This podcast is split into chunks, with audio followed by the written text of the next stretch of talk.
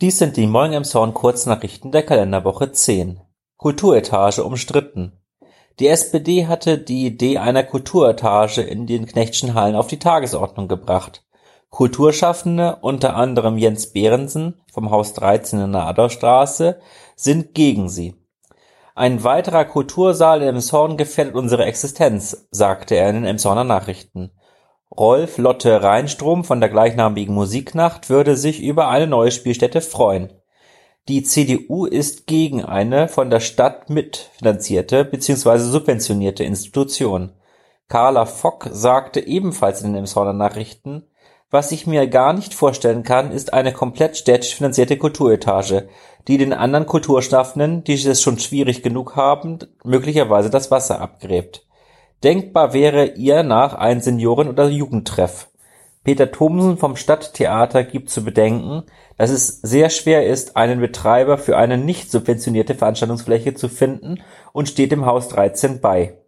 Die SPD möchte mit den Kulturschaffenden nach Ostern zu einem runden Tisch zusammenkommen. Ihr geht es nicht darum, Konkurrenz zu schaffen. In einer Pressemitteilung heißt es, die Sorge der Theater, dass hier eine riesige Konkurrenzsituation entstehen könnte, ist unbegründet. Wir sollten jetzt die einmalige Chance für Emshorn ergreifen. Je breiter das kulturelle Angebot für alle ist, desto besser, sagte Uwe Köpke und Thorsten Manraudis. Patenschaften bei der Bürgerstiftung. Die Bürgerstiftung setzt sich in Emshorn für die Dinge ein, die nicht von der öffentlichen Hand finanziert werden können.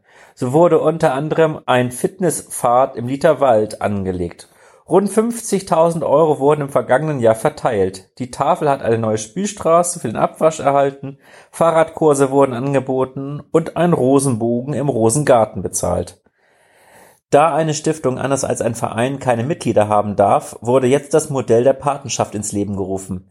Zwischen 100 und 2500 Euro im Jahr kann man so der Stiftung zur Verfügung stellen oder die Stiftung im Testament als Erbe einsetzen.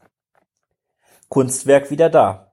Das verschwundene Bild aus dem Skulpturengarten am Torhaus ist wieder da. Ein Ehepaar habe das Bild in Sicherheit bringen wollen, sagte die Vorsitzende des Kunstvereins Sabine Junge im NDR. Die Ausstellung Drift ist am Sonntag, den 12. März, zu Ende gegangen. Bauarbeiten bei der Bahn und Autobahn. Noch diese Woche dauern die Bauarbeiten bei der Bahn an. Bis dahin enden alle Züge in Pinneberg. Von dort fährt man weiter mit der S-Bahn. Auch die Autobahn wird ab diesem Montag, 13. März, nur eingeschränkt nutzbar. Zwischen Tornisch und Elmshorn werden in Richtung Norden die Fahrstreifen erneuert. Zwei Wochen lang steht deshalb nur ein Fahrstreifen zur Verfügung.